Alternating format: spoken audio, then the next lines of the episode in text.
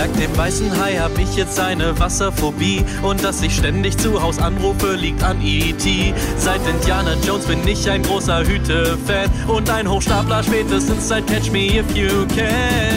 Vielen Dank, Steven Spielberg. So viel Kinospaß nur dank dir.